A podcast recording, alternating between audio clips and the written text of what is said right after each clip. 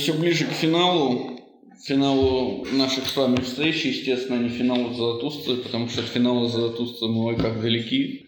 Но надо двигаться в избранном направлении. Мы с вами должны заново прочесть главу о поэтах. Обращайте внимание на драматическую часть. С тех пор, как лучше знание тела, сказал Заратустра, одному из своих учеников, дух для меня только подобие духа, а все неприходящее только уподобление. Это я слышал от тебя однажды, сказал ученик. И тогда ты прибавил еще, но поэты слишком много лгут. Почему же сказал ты, что поэты слишком много лгут? Почему? сказал Заратустра. Ты спрашиваешь, почему? Я не принадлежу к тем, у кого дозволено спрашивать об их почему. Разве переживания мои начались вчера? Давно миновало время, когда переживал я основания своих мнений. Не был бы я бочкой памяти, если бы хотел бы иметь по себе свои основания? Слишком много для меня самому хранить свои мнения. Немало птиц улетает прочь. Да, это замечание, о котором мы уже говорили. Чем длиннее память, тем больше шансов стать сантиментом. Поэтому чем короче память, тем меньше шансов стать сантиментом. Про птицу, летающих прочь, мы тоже читали. Это, собственно, 296 параграф по ту сторону добра и зла. Ну что интересно, на самом деле эта метафора про улетающих прочь птиц взята из, естественно, Платона. Это Теетет 196c, 199e, где Сократ учит одного из своих учеников с помощью метафоры птиц. Как отделять мнение от знания. Угу. То есть, получается, Заратустра э, отрицает необходимость основания того, что он говорит в прошлом. Он не отрицает, он говорит, это невозможно. Почему предполагается, что вы знаете основания всех своих мнений? Потому что мы с вами должны полагаться на разум, сократический разум, который, естественно, зависит от памяти. Ницше отказывается полагаться на разум по уже описанным причинам, да, Шилли отказывается полагаться на логос. На его место, на место логоса должны встать, как это было у греков, как это было у Фукидида, воля к власти и инстинкты. Естественно, у инстинктов нет никакой памяти. В соответствии с этим помнить основания собственных мнений невозможно. И среди них нахожу я залетную птицу в моей голубятине. Она незнакома мне и дрожит, когда я кладу на нее свою руку. Но что же сказал тебе однажды Заратустра? Что поэты слишком много лгут, но и Заратустра поэт. Веришь ли ты, что он сказал правду? Почему веришь ты этому? Заратустра начинает испытывать ученика. В чем проблема? Почему он начинает испытывать ученика? Это слышал я однажды от тебя, отвечал ученик, но тогда ты прибавил еще, он помнит. Это серьезнейшая проблема, его память слишком длинна. Он не похож на Заратустру. И потому Заратустра решает испытать его. Угу. Но что же сказал тебе однажды Заратустра? что поэты слишком много лгут, но и Заратустра поэт. Веришь ли ты, что он сказал правду? Почему ты веришь это? Заратустра тоже поэт. И эта глава называется «О поэтах». Лучше ли поэт Заратустра, чем остальные поэты? И в чем разница между всеми поэтами и поэтом Заратустрой? Пока что мы знаем, что, что есть между ними общего, что, что и Заратустра, и поэты много лгут. Заратустра спрашивает своего ученика, веришь ли ты, что, я, что сказал он правду, и почему ты веришь этому? Заметьте, что на первый вопрос отвечать не нужно, потому что есть второй вопрос, который подразумевает, что на первый вопрос ответ положительный.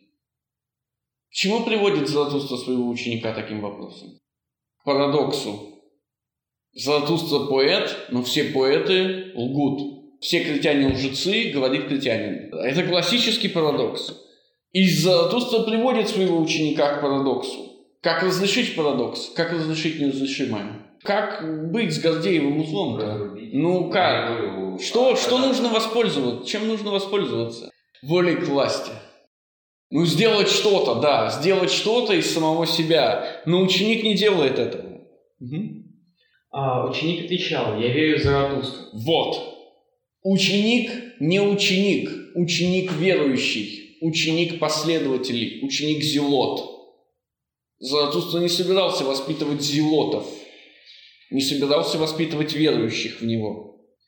На что Золотуста впервые отвечает отрицательно, он качает головой. Это первое из трех испытаний учеников, и это первое испытание провалилось. А вопрос, почему, ну, почему ему, э, его не устраивает то, что ученики стали зелотами, если его ученики по его замыслу должны следовать за ним? Они должны были следовать, куда он скажет, а не за ним. Он пошел в другую сторону. На что рассчитывает Заратустра? На то, что рано или поздно, и он говорит это в речи о дарящей добродетели, они преодолеют его учение. Но верующие не могут ничего преодолеть. Но Заратустра покачал головой и улыбнулся. Да, это качание головой символ того, что Заратустра расстроен, что Заратустра недоволен своим учеником. Он будет качать головой еще дважды, и оба раза это будет связано с правом учеников. Так мы понимаем, что покачивание головой является отрицательным. Угу. «Вера не делает мне блаженным», — сказал он, — «особенно вера в меня». Но положим, кто-нибудь сказал бы всерьез, что поэты слишком много лгут. Он был бы прав, мы лжем слишком много. Мы лжем слишком много, да? То есть мы поэты. Угу. Мы знаем слишком мало, и мы плохие ученики, потому и должны молгать. Да, для этого мы, для пояснения этого отрывка мы должны открыть веселую науку. Один, первый параграф. Нельзя отрицать, что до сих пор над каждым из этих великих учителей учителей цели надолго воцарялись и смех, и разум, и природа. Короткая трагедия в конце концов переходила всегда в вечную комедию существования. И волны несметного смеха, говоря словами Эсхила, напоследок сметали даже величайших из названных трагиков. Но при, но при всем этом исправительном смехе все же непрерывно новое появление уч, учителей от цели существования в целом изменяло человеческую природу, Теперь у нее стало одной потребностью больше, именно потребностью в непрерывном новом появлении таких учителей и учения о цели. Человек понемногу стал фантастическим животным, обремененным в своем существовании одним условием больше, чем любое другое. Человеку должно время от времени казаться, что он знает, почему он существует, его порода не в состоянии преуспевать без периодического доверия к жизни, без веры в разум, присущей жизни. И снова время от времени будет человеческий род постановлять. Есть нечто, над чем абсолютно нельзя больше смеяться. А наиболее осмотрительный друг людей добавит к этому не только смех и веселая мудрость, но и трагическое, со всем его возвышенным неразумием, относится к числу необходимых средств сохранения рода. И следовательно, следовательно, следовательно, о, понимаете ли вы меня, братья мои? Понимаете ли вы этот новый закон прилива и отлива? И у нас есть свое время, и у нас есть... Да. Понимаете ли вы, что имеет в виду Ницше? Ну как это нет? Ну что вы так? Короткая память это не повод. Есть вещи, над которыми запрещено смеяться. На самом деле таких вещей нет. Есть вещи, которые требуют к себе серьезного отношения, но это не повод относиться к ним серьезно. Время от времени люди думают, что они нашли вещи, над которыми нельзя смеяться, которые должны быть серьезны, над которыми господствует дух тяжести, если хотите. То есть те вещи, которые в принципе нельзя сдвинуть. Это не так, естественно, все вещи можно поднять в воздух. Но без этого временного нахождения вещей, которые нельзя сдвинуть, невозможно жить. Когда все вещи в воздухе, невозможно жить. Для большинства людей крайне невыносимо думать, что все бессмысленно. Люди должны думать, что есть запретные темы. На самом деле никаких запретных тем нет. Это зависит от исторического момента, естественно. То есть каждое общество само для себя определяет запретные темы, думая, что эти запретные темы запретны вечно. Это не так. Вокруг нас абсолютная непознаваемая бессмыслица. И поэзия, кажется, ставит часть этой бессмыслицы на свое место, то есть делает какие-то вещи тяжелыми, делает какие-то вещи м, стоящими на месте. То есть поэзия освобождает нас от ужасов мира. Трагик говорит, посмотрите, здесь надо рыдать, здесь нельзя смеяться. Ну да, да. Ну, наука является частичностью. Да. Все хорошо. То есть она же создана людьми, ну, правильно? Это тоже как способ Естественно, И- Как раз э, типа убеждение человека в том, что он может подчинить себе природу и тому подобное. Типа, что я могу открыть загадки природы, могу расставить вещи по местам, или если ему понятно, чего создавать определенное искусство, и тем самым Да, да. Давайте мы попробуем немножко э, пре- преувеличить ваш тезис и сказать, что наука это тоже поэзия. Иными словами, Ньютон говорит, я открыл финальные законы, они всегда будут стоять на своих местах, ничто не может сдвинуть мои законы. Приходит Эйнштейн и говорит, не-не-не, погоди, погоди. Вот я открыл финальные законы, ничто не может сдвинуть мои законы. В зависимости от времени, естественно, все меняется. Помните, что ученые это те же войны. О войне и войнах глава. Естественно, они сражаются друг с другом. Ну, искусство также меняется. Да, да, да, естественно, естественно. Вот эти вот вечные законы, которые, над которыми нельзя смеяться, над которыми невозможно смеяться, они все время меняются. Да. Они нужны для того, чтобы общество не... Ну, то есть, чтобы люди не сходили с ума от того, что все вещи вверху. Да, да, да, да, да. Они нужны, чтобы не было афинской чумы. Но они нужны, получается, для ну, обычных. Ну да, коне- конечно, Потому кон- кон- конечно, коне- конечно. Именно поэтому ученик говорит, я верю в Заратустру. Но между Заратустрой и поэтами есть все-таки разница, о которой мы еще должны поговорить. Потому что пока мы видим только то, что их объединяет. Вернитесь к Заратустре.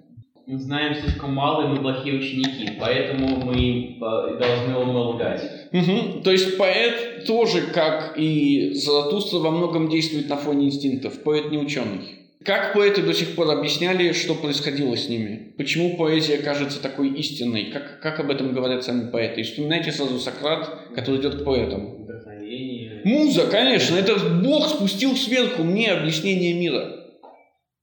Это вдохновение, да? То есть вы можете сказать, поэты скажут вам сверху, поэты древности, а новые поэты скажут изнутри. То есть это мой инстинкт спустил на меня такое миропонимание. Поэты тоже ничего не знают, но это ни в коем случае не останавливает поэзию от того, чтобы создать картину мира. Кстати, вопрос. Получается, что ученые, ну, потому что не знают много, они не лгут. Они лгут, им просто кажется, что они не лгут. Но они лгут меньше, потому что не знают больше. Да, да, они лгут поменьше, да. И, э, то есть получается, что э, в ученых меньше воли к власти, потому что воля к власти создает э, ложь.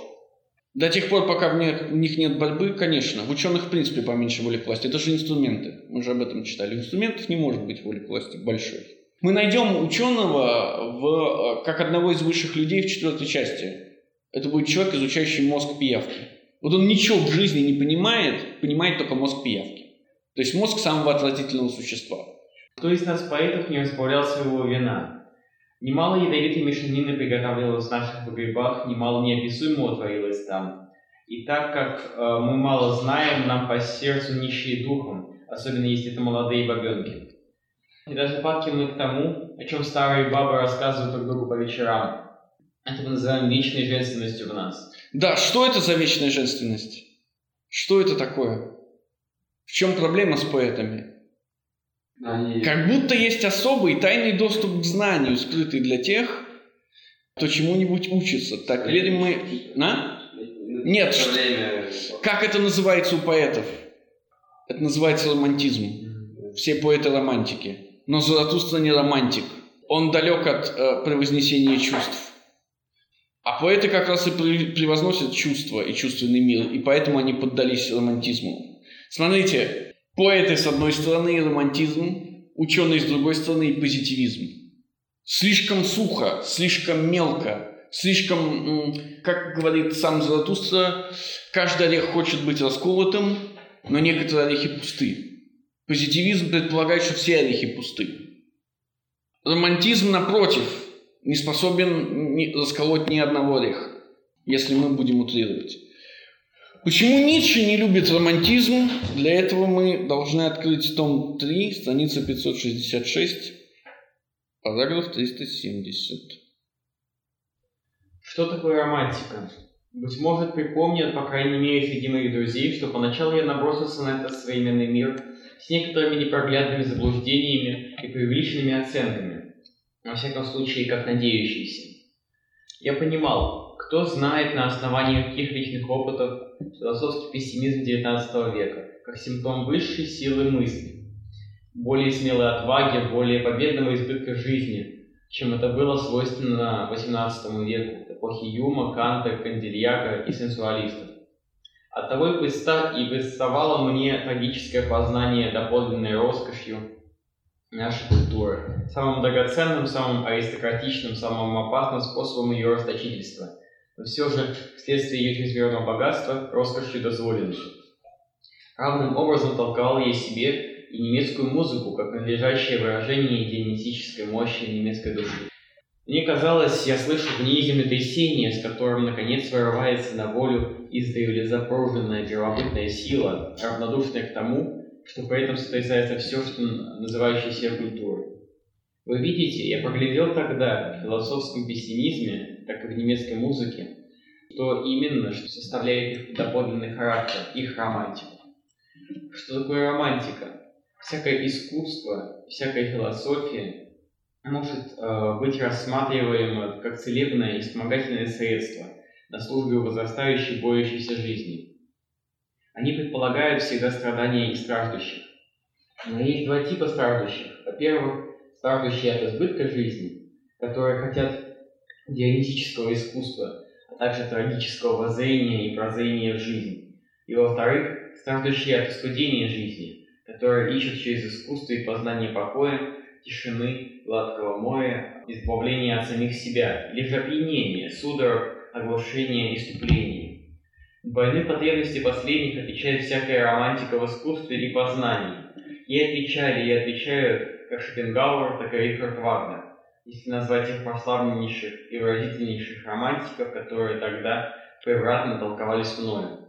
Впрочем, отнюдь не во вред им, в этом не следует отдать должное. Да, романтизм – это тот же позитивизм, только в рамках сенсуализма. То есть это тоже э, то же самое утешение, которое пессимистам ученым дает разум, пессимистам людям дает романтика. Что говорит романтик? Не смотри на труп кита, разлагающийся на пляже, смотри, как хорошо солнце заходит за горизонт. Как оно уходит в море, как распространяется от него по морю этот розовый свет. Как мило получается все это дело. Ну, может призвать наоборот смотреть на что-то отвратительное. Да, на что-то, да, да, конечно. И с тем же самым эффектом. То есть, если, если вы ослабли и вам не хватает чувств, вам нужен все более сильный стимулятор для этих чувств.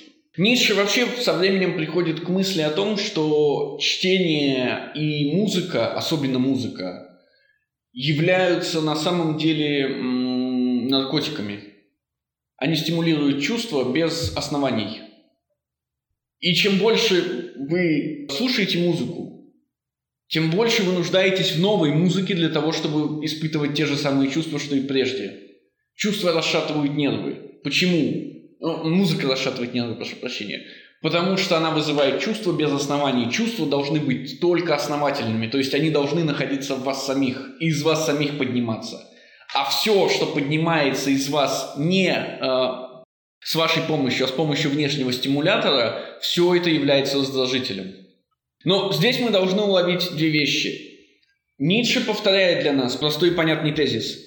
Одно и то же действие, одно и то, одна и та же вещь, одно и то же искусство – может служить как усилению, так и ослаблению, может служить как выразителем силы, так и выразителем слабости. Здесь получается искусство и ну, все, что с этим связано, это наркотик, который используют люди.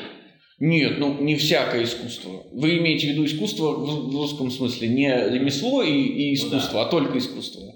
Да, картины, пьесы, ну музыка в первую очередь, потому что музыка очень легко достигает. Угу. Два вида искусства то, которое нужно для ослабленных, и оно либо успокаивает, либо стимулирует, и то, которое нужно для здоровых. А для здоровых, ну то есть... Для здоровых нужно свое собственное искусство. Сейчас Ницше нам об этом скажет. Смотрите, новая наука, новое искусство. Перед вытворчествующей жизнью дионисический бог и человек может позволить себе не только созерцание страшного и проблематичного, но даже и страшные деяния, и всякую роскошь разрушения, разложения, отрицания. У него злое, безмысленное и безобразное предстает как, как бы дозволенным вследствие избытка порождающих, оплодотворяющих сил, который может создать из всякой пустыни цветущий плодоносный край. Это то, о чем мы говорили до этого, я даже не буду повторяться. Напротив, самому страждущему, самому бедному жизнью э, больше всего понадобилась бы э, кротость, миролюбие и доброта, как в мыслях, так и в поступках.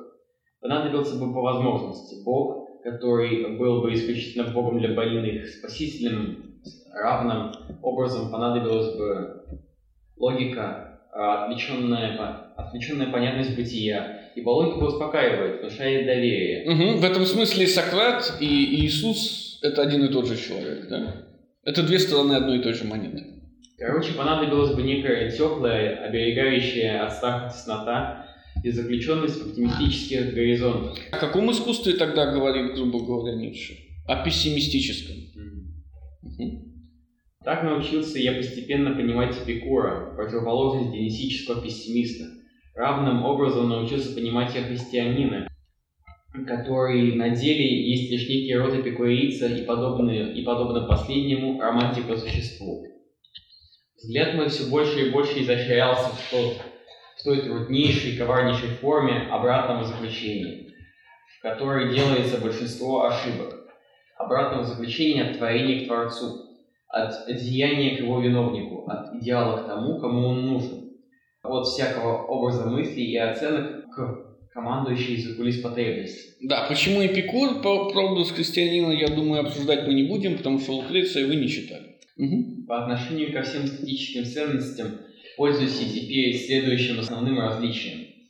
Я спрашиваю в каждом отдельном случае, стал ли это творческим голодом или избытком? Голод или а, избыток. А, творческим голод или избыток. Да, то есть что побудило к созданию искусства? С первого взгляда, казалось бы, можно бы можно в большей степени рекомендовать другое развлечение. Оно гораздо очевиднее, именно является ли причиной творчества стремление к фиксации, увековечению, к бытию, или же, напротив, стремление к разрушению и изменению, к новому, будущему, к становлению. Но при более глубоком рассмотрении оба рода стремления оказываются все еще двусмысленными и вполне укладываются в выше приведенную и, как мне кажется, более предпочтительную схему. Стремление к разрушению... Давайте я скажу нигилизм. Угу. Стремление к разрушению, изменению, а, становлению может быть выражением изобилующей, чреватой будущим силы. Силы. Мой терминус для этого, как известно, есть слово дионисический.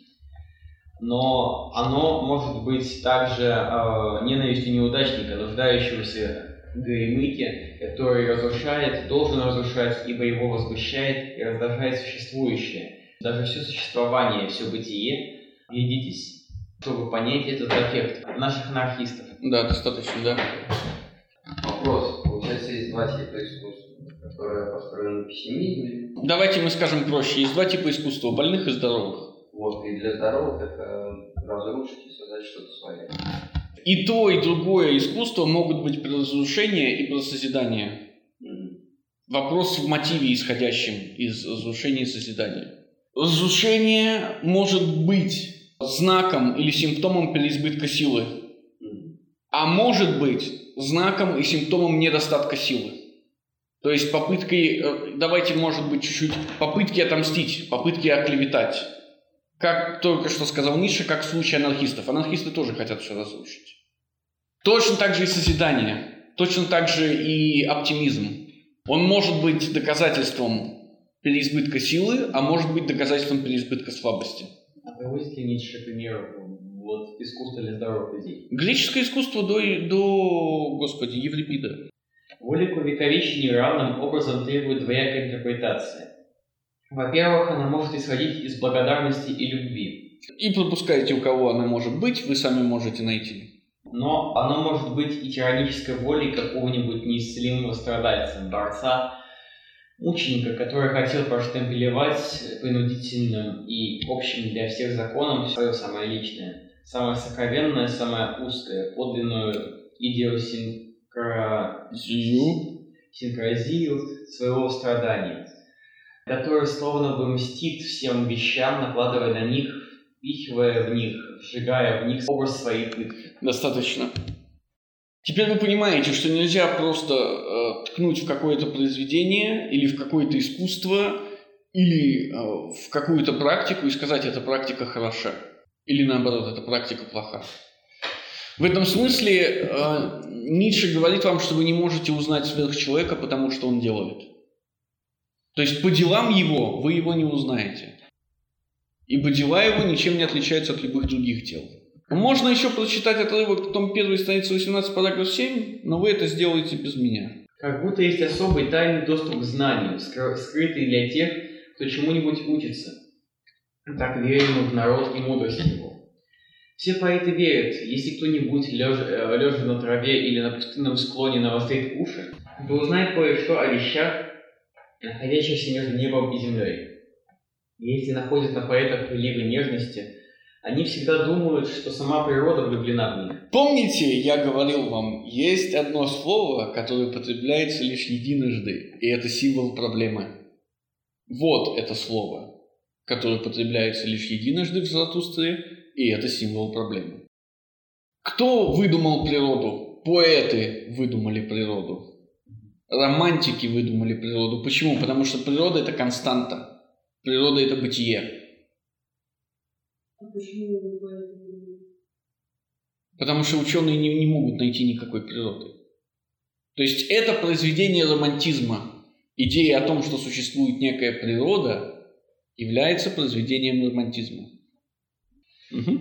Она подкрадывается к их ушам, чтобы нашептывать таинственные и влюбленные льстивые речи. Этим гордятся и чванятся они перед всеми смертными. Ах, есть так много вещей между небом и землей, мечтать о которых позволяли себе лишь только поэты. И особенно выше неба, ибо все боги – суть подобия и измышления поэта. И вот вам страшное дело. Все боги – суть подобия и измышления поэтов. Все боги были созданы поэтами. Священники тоже поэты? Или они просто мечтают? А кто появился раньше, священники или поэты? Ну тогда это не обязательное совпадение. Угу. Как тогда можно стать Богом? То есть Богом может стать только? Нет, нет, нет. Все боги, существовавшие до этого. То есть, когда мы говорим о обожествлении э, в случае Заратустры, речь идет об, об уподоблении Богу, то есть не о фактическом становлении Богом. Нет никаких богов и не будет никогда. А, то есть как приблизиться к дьяволу. Да, да, да, да. А Сократ? Он просто был максимально близок. Смотрите, а кто поэт номер один? То есть, кто первый начал писать художественные произведения про мальчика со шрамом в очках и бородой? Особенно выше неба, ибо все боги суть подобие измышления поэта. Поистине нас влечет всегда вверх, в царство облаков. На них сажаем мы свои пестрые чучела и называем их только тогда богами и сверхчеловеками. Да, смотрите, сверхчеловек то же самое, что и бог. Поэты притворяются, что служат богам, служат музам, например. Но на самом деле, служа им, они управляют богами, потому что они описывают богов. И Златустра тоже поэт, потому что он тоже создал, создал нечто выше неба. И теперь тоже управляет им. И смотрите, здесь впервые появляется сверхчеловек во множественном числе. А он честно признает то, что сверхчеловек выдумал? Конечно. Так он с самого начала говорил об этом. Теперь он просто говорит, что это результат поэзии, а не цели. Ибо достаточно легки они для этих седалищ. Все эти боги и сверхчеловеки. А как устал я от всего недостаточного, которому непременно надо быть событием. Заметьте, Теперь мы понимаем, почему Заратустра существует песня Заратустра.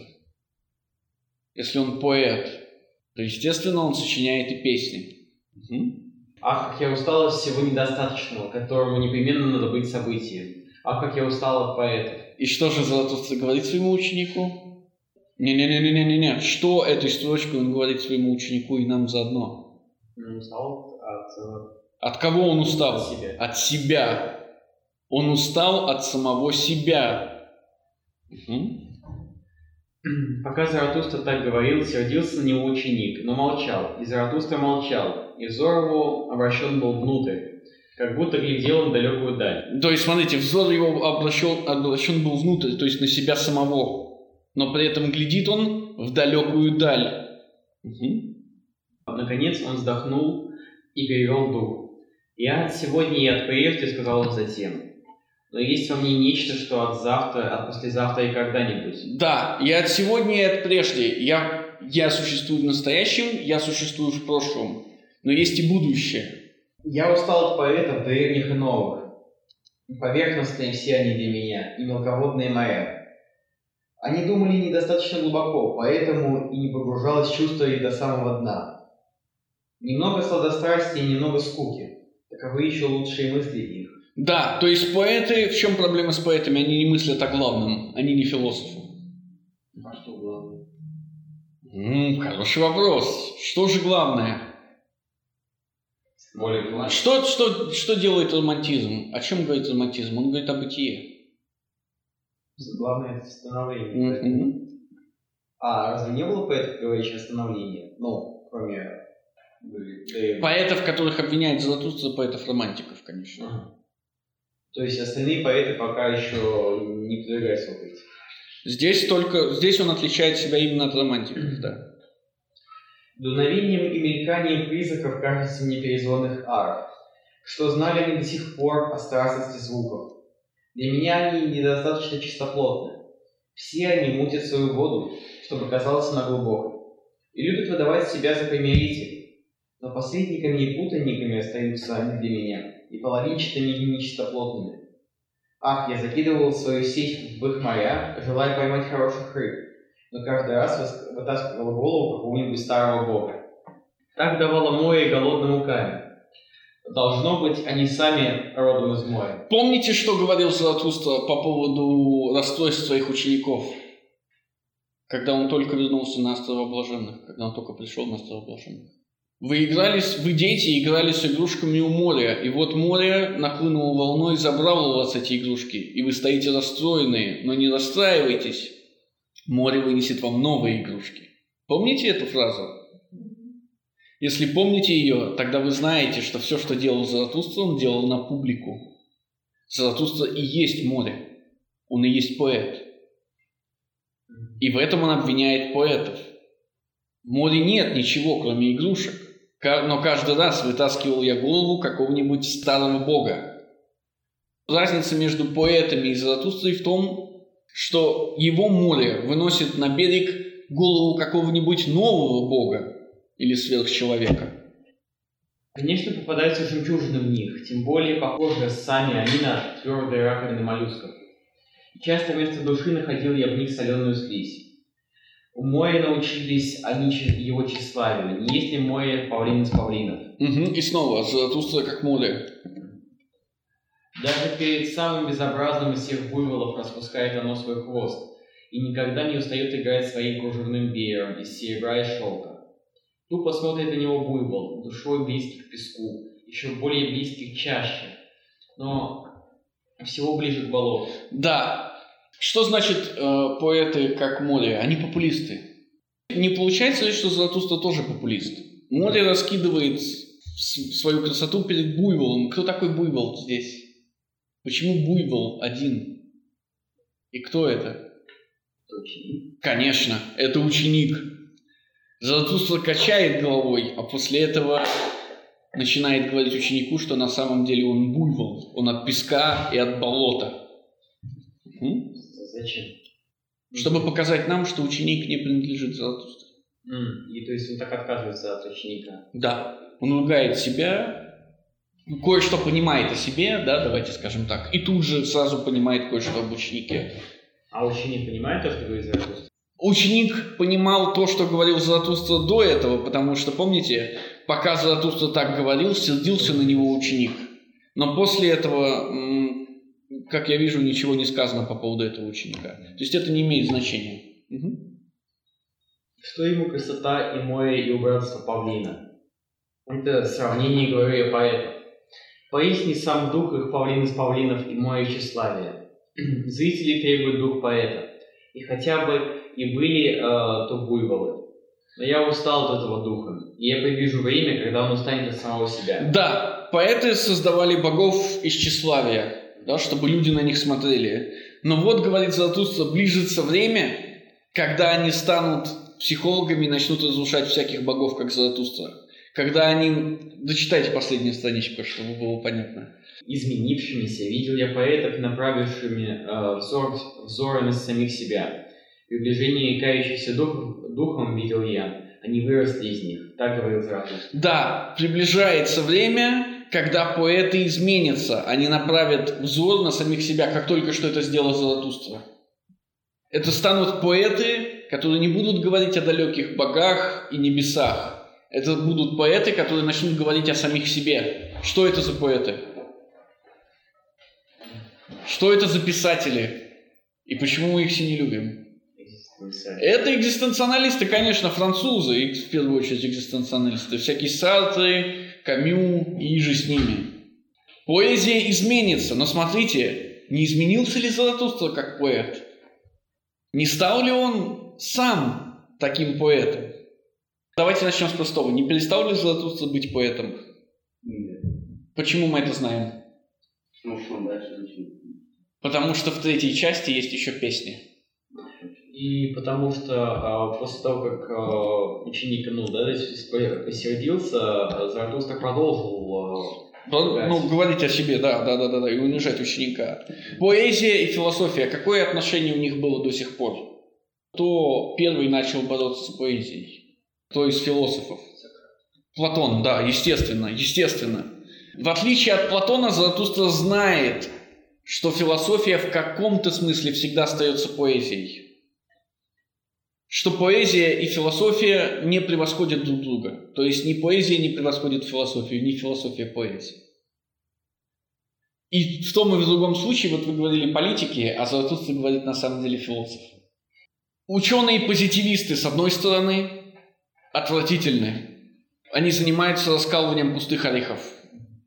Поэты-романтики, с другой стороны, они отвратительны. Они не делают ничего. Не раскалывают никаких орехов. Посередине между ними находится ученый-поэт, который раскалывает не пустые орехи. Что это за ученый-поэт? Это философ.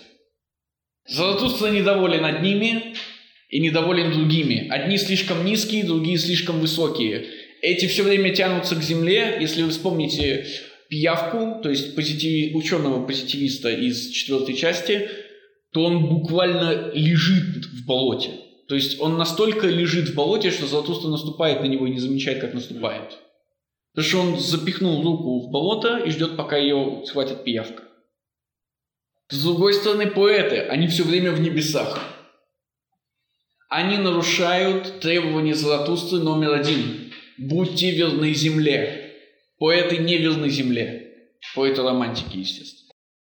Вот где-то между ними находится ученый-поэт, и это философ. Где-то между ними должен стать Заратустра.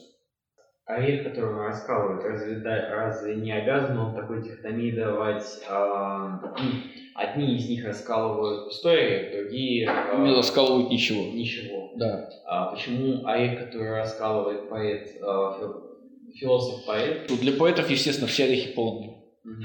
То есть поэтому кажется, что они открывают загадки, но они не применяют разума. То есть они просто лгут, они просто обманывают. Что значит пустой орех? Они открывают истину, которая ничего не дает. То есть это истина, истина, истина, истина, истина. Истина, помноженная на истину, дает истину. Истина, помноженная на истину, дает истину. То есть вернитесь к простому силлогизму. Все люди смертные, Сократ человек, Сократ смертен. Вот в этом выводе Сократ смертен есть ли что-то, что не содержалось в двух предпосылках? Если вы знали обе предпосылки, вам вывод не нужен. То есть он пустой, и в нем ничего нет.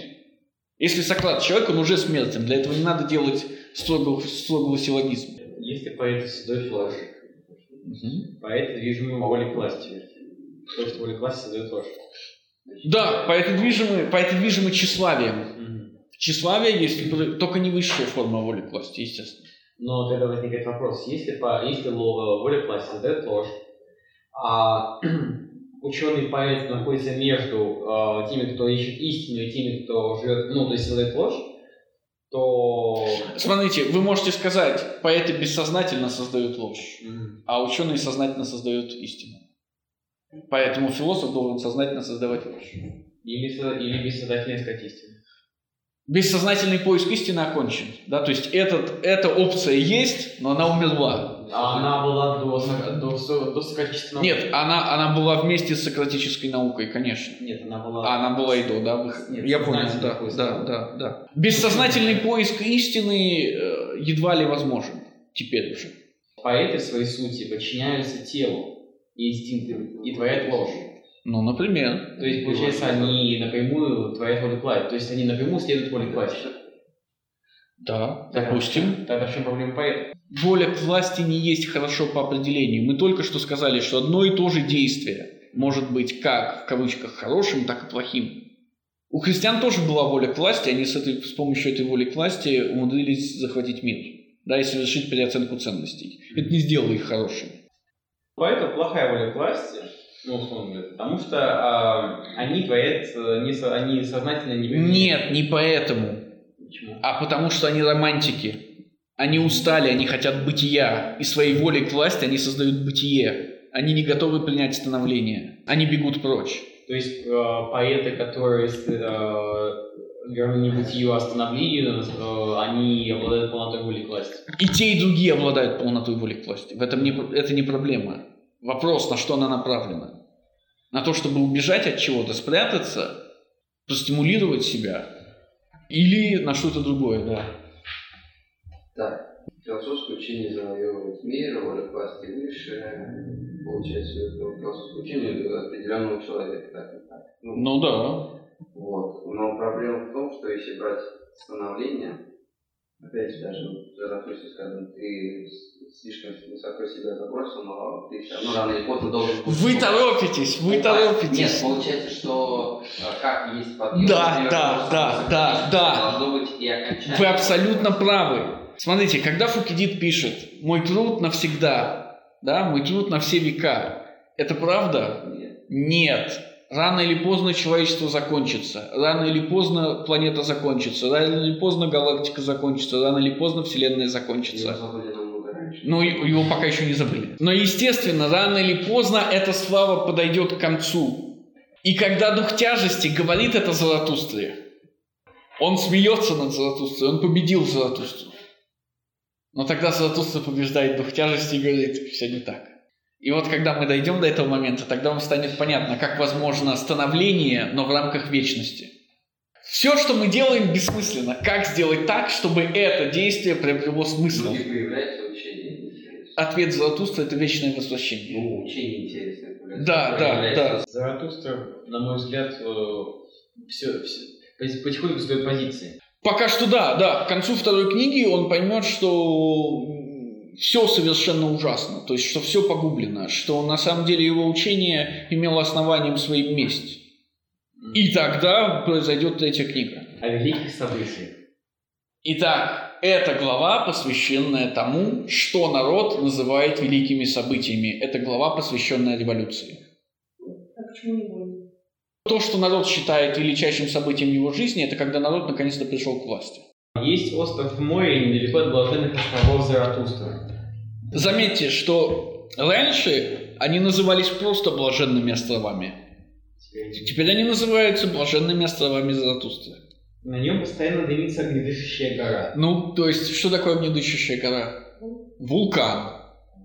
Мгм.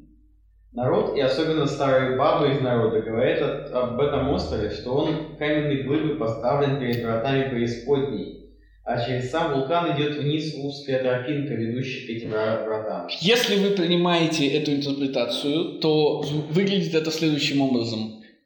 Что такое вулкан? Вулкан – это Франция. И старые бабы из народа, то есть консерваторы, нет ничего консервативнее старушек, вы знаете об этом, я уверен. Выходя из подъезда, вы слышите консервативные выкрики в свою сторону. Так вот, старушки и старые консерваторы думают, что в этом вулкане находится дорога в преисподнюю, дорога к народному правлению, дорога к правлению идиотов, дорога к правлению дегенератов, дорога к правлению сумасшедших, дорога к правлению необразованных, дорога к правлению то, что называется охлос, или еще лучше хой-полой, толпа, червь. Ну или, как говорит сам Златуста, стадо. Мгм. В ту пору, как Заратустра пребывал на Блаженных островах, случилось, что корабль бросил якорь у острова, где стоит дымящаяся гора. Команда его зашла на берег, чтобы пострелять кроликов. Это не моя интерпретация, я говорю вам сразу, и у меня нет оснований в нее верить, но она очень забавная. На котором вулкан, остров, на котором существуют кролики, это образ Шлегеля, любимого, одного из любимых нишанских поэтов. Команда, выходящая на берег, чтобы пострелять кроликов, кто напал на Францию, чтобы немножко, немножко отхватить от нее кусочек? Да, команда, вышедшая на берег пострелять кроликов, это франко-прусская война. Заметьте, что франко-прусская война оборачивается с точки зрения Заратустры стрельбой по кроликам. Не в том смысле, что у французов нет слова «победа», да? А в том смысле, что это настолько ничтожное событие по сравнению с тем, что готовит Заратустра, что его можно назвать стрельбой по кроликам. Но около полудня, когда капитан и люди его снова собрались вместе, увидели они вдруг человека, идущего к ним по воздуху, и какой-то голос сказал явственно «Пора настало время». Пора настало время. Отлично. Значит, капитан и команда. Вы знаете, кто команда, вы знаете теперь, кто капитан. Кто капитан? Бисмарк. Угу. Когда же видение было совсем близко к ним, оно быстро полетело мимо, подобно тени, туда, где была огненная гора. Тогда узнали они к величайшему смущению, что это Заратустра, ибо все они уже видели его, за исключением самого капитана, и любили его, как любит народ, в равной степени совмещая любовь и робость. Вопрос, почему капитан э, не знает Заратустру? Ну, Бисмарк знал Потому что он единственный не испытывал к нему ни любви, ни робости. «Смотрите, — сказал старый, старый кормчий, — это Заратустра отправляется в ад». В то самое время, как эти корабельщики пристали к огненному острову, разнесся слух, что Заратустра исчез.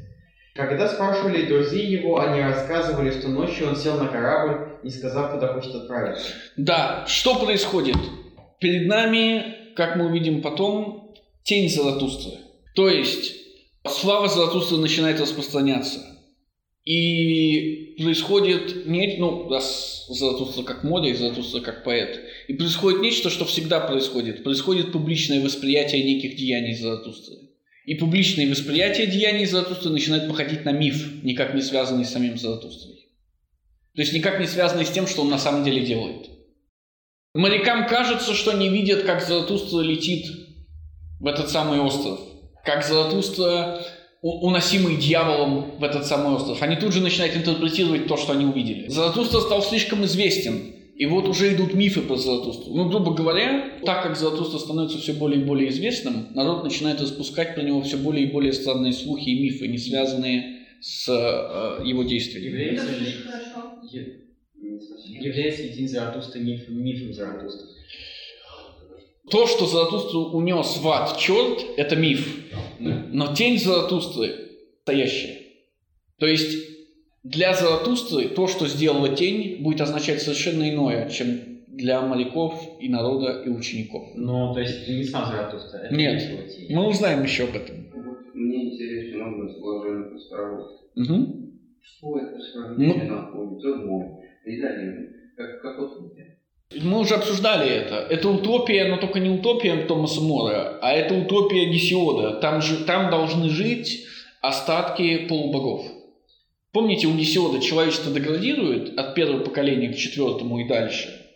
Вот это вот остатки первого поколения. Там живут лучшие из людей, золотые идолы. Потому что у первого поколения все кожа была из золота. С одной стороны, Заратустра сел на корабль и куда-то поплыл, с другой стороны, Заратустра, тень Заратустра и видение Заратустра оказывается на этом самом острове.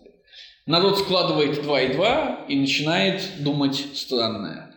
Так возникло смятение, и через три дня к этому смятению присоединилась еще и история корабельщиков. И теперь весь народ говорил, что дьявол унес Заратустру. Угу, весь народ. То есть так думал один старый кормчий, а теперь так думает весь народ. Хотя ученики его смеялись над этой болтовней, и один из них сказал даже, «Скорее поверю я, что Заратустра унес дьявола». Но в глубине души все были полны тревоги и томительного ожидания. Да, даже его ученики скорее верят в образ его дела, чем в само его дело. А как велика была их радость, когда на пятый день Заратустра появился среди них. И вот рассказ о беседе Заратустры с огненным псом. Был ли Заратустра на самом деле на этом острове? Он поплыл в неизвестном направлении. Ну, мало ли, в неизвестном, может быть, в направлении этого острова. Это беседа с огненным псом, который сидит в глубине вулкана. Или с кем-то, каким-то другим огненным псом. Угу. Земля, сказал он, имеет кожу, и эта кожа поражена болезнями. Одна из этих болезней к миру называется человек. Человек – это болезнь. А другая из этих болезней называется огненный пес. А другая из этих болезней называется революция. А, о нем люди много лгали себе и позволили другим себе лгать. А, чтобы изведать эту тайну, перешел я море и увидел истинно ногою поистине, гол, а, голый с головы до пят. Теперь я знаю, что это за огненный пес, а также все дьяволы извержения и неспровержения, которых боятся не одни только старые бабы. Да, естественно, революция не спровергает и извергает. «Выходи, огненный пес из своей бездны!» — кричал я. «И признавайся, как глубока эта бездна. Откуда берется то, что излагаешь ты вверх?» Заратустра очень интересует феномен революции. Не потому ли, что он сам готовит революцию? Ты пьешь обильно из моря, это выдает твое пересоленное красноречие. Право для пса э, бездны берешь ты слишком много пищи с поверхности. Да, для пса бездны. Революция утверждает, что исходит из глубинных оснований. Но на самом деле она лишь поверхностная болезнь, потому что сердце Земли, как мы узнаем позже, из золота. И тот, кто берет из сердца Земли, тот, кто берет из глубины, тот берет только золото. Там не будет ни дыма, ни огня, ничего больше. А вопрос, можно ли считать, можно ли сказать, что Заратустра интересуется революцией, потому что революция подобна вулкану, ну то есть, ну, э, при извержении вулкана всегда много дыма и нет солнца, то есть все смеркает. Нет, нет, нет, нет, нет. Сердце Земли из золота. При, извержении, при совершении настоящей революции не будет огня и дыма, не будет пара, не будет ничего, будет только золото. А, Не более чем чревовещателем земли, чревовещателем земли считаю я тебя. И всякий раз, когда я слышал речи дьяволов из повержения и извержения, находил я их похожими на тебя, пересоленными, лживыми, плоскими. Вы гораздо рычать и засыпать пеплом. Вы самые лучшие хвостуны и достаточно изучили искусство доводить грязь до кипения. Ну, вы понимаете метафору. Сердце Земли из золота, оно не связано с грязью. И настоящая революция не связана с грязью и кипением грязи. То есть не связано с народом. То есть это идея революции сверху, что ли? Нет. Революция сверху это когда, если я не ошибаюсь, царь решает, что надо что-то изменить. Ну да. Причем здесь царь? Мы про кого говорим-то? Ну, мы говорим про революцию. Мы про кого говорим? Кто совершает эту революцию? Это же не философы цари, правильно? Значит, это не революция сверху. Нет, ну, э, я говорю о сердце земли и золота. Сердце Земли – это самая глубина. Она никак не связана с царями. Где вы, там непременно должна быть поблизости грязь и много губчатого пояса и защемленного. Оно хочет на свободу. Свобода вопите вы все особенно охотно. Но я разучился верить в великие события. Да, великие события в кавычках. Угу. Коль скоро вокруг них много воплей и дыма. Да, потому что помните э, о базарных мухах. И поверь мне, друг мой, шум ада. Величайшие события это не, не наши самые шумные, а самые тихие часы. А наши самые тихие часы. Настоящая революция не происходит на улицах. Она происходит в умах. Да, настоящая революция происходит в головах. Но это отсылка на главу самых В частности, да. Но не только поэтому. Это отсылка на самый тихий час. В наши самые тихие часы. Ну, простите, следующую, и мы вернемся назад. Не вокруг изобретателей нового шума, вокруг изобретателей новых ценностей вращается мир. Не слышно вращается он. Это то, что Заратустра говорил в главе о базарных мухах, конечно. Но теперь он исправляется. Что он говорил в главе о базарных мухах?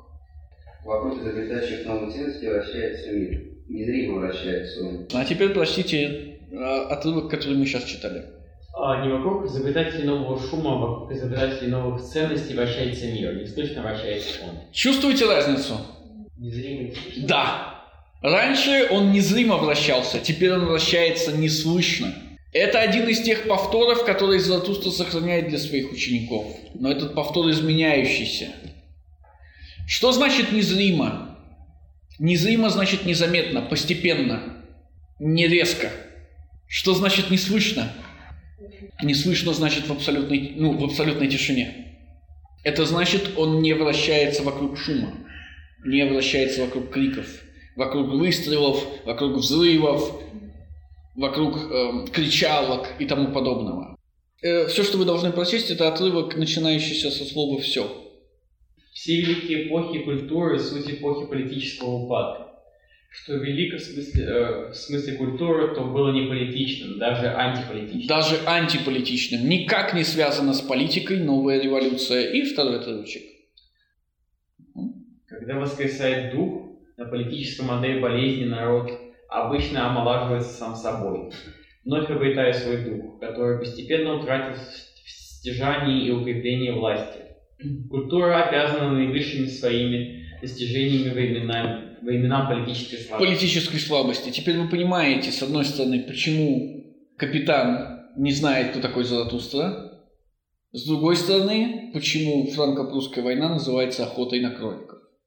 Признайся, мало всегда оказывалось совершившегося, когда твой шум и дым рассеивали. Что толку, если город превращается в мумию и статуя лежит в грязи? И вот, что скажу я еще раз жителям статуи. Это, пожалуй, величайшее безумие – бросать соль в море и статую в грязь. Вы понимаете метафору бросать соль в море? Почему бессмысленно бросать соль в море? Потому что так серьезно. Да, отлично. Теперь А почему бессмысленно бросать грязь в статуи? Потому что из грязи. Потому что статуи есть грязь. Давайте лучше увидим, что еще имеет Заратустра против революции. В грязи вашего презрения лежала статуя. Но таков ее закон, и что из презрения для нее вновь вырастает жизнь и живая красота. Теперь в божественном облике восстает она, обольстительная в своем страдании, и поистине она еще поблагодарит вас, что, что вы не свергли ее неспровергателя. Такой совет дают королям и церквям и всему одыхлевшему от лет и от добродетели. Дайте только не свергнуть себя, чтобы потом вы вновь вернулись вы к жизни, а к вам добродетель. Да, в чем проблема революции? Которая есть дым, дым и пламя и шум. Все, что они уничтожают, возрождается В контрреволюции, да. В узком смысле в контрреволюции, в широком, что революция лишь помогает государству и церкви, а не побеждает их. Возникает такой вопрос, а революция Заратустры тогда не вызовет контрреволюцию? В этом, в этом и смысл. Она не происходит на улице, она не сбрасывает статуи в грязь. Так говорил я перед огненным псом. Тут он сердито прервал меня и спросил, церковь, что это, что это такое? Ну, естественно, революционеры ненавидят церковь, что французские, что наши.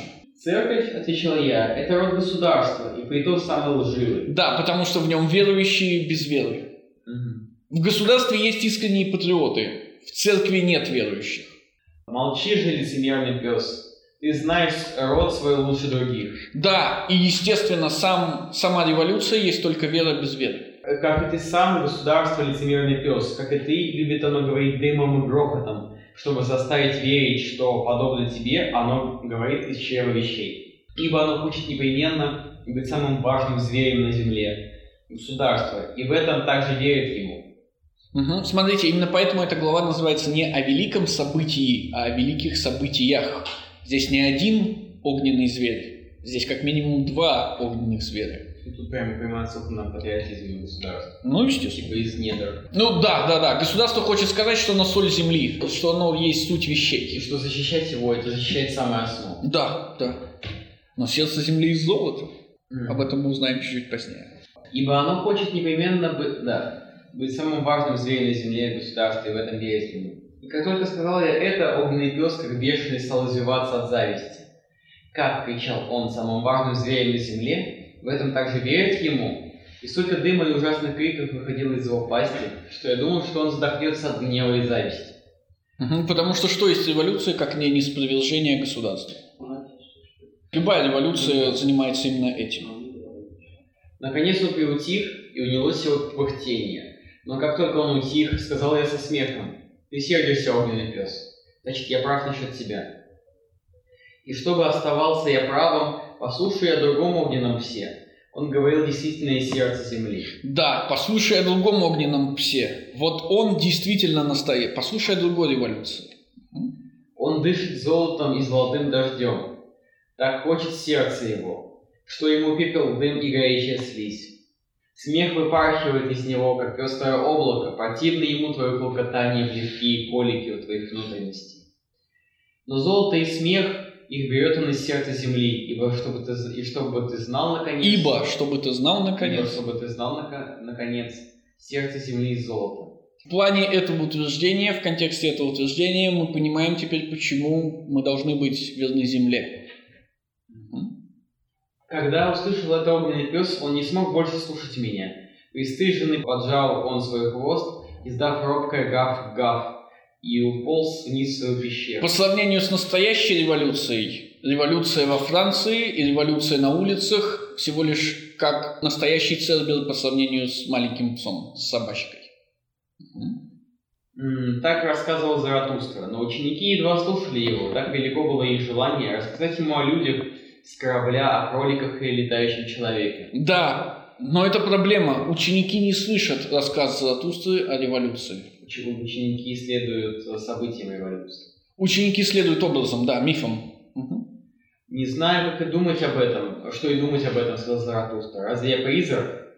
Но, наверное, это была моя тень. Вы, должно быть, кое-что уже слышали о страннике его тени. Ну, вы знаете, есть такая книжка у Ницше «Странник и его тень». Но здесь не про это. Здесь про э, действие и образ действия, про миф, э, ну, про реальность и миф, про действие и его публичное восприятие.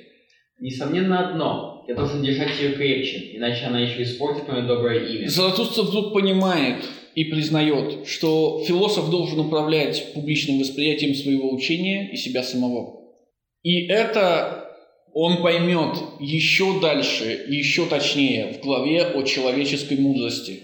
И это отошлет нас к вашему вопросу по поводу того, что за зима в главе Масленичной горе. Зима – это один из инструментов сокрытия философа от остальных. Что должно символизировать лето? Лето должно символизировать счастье.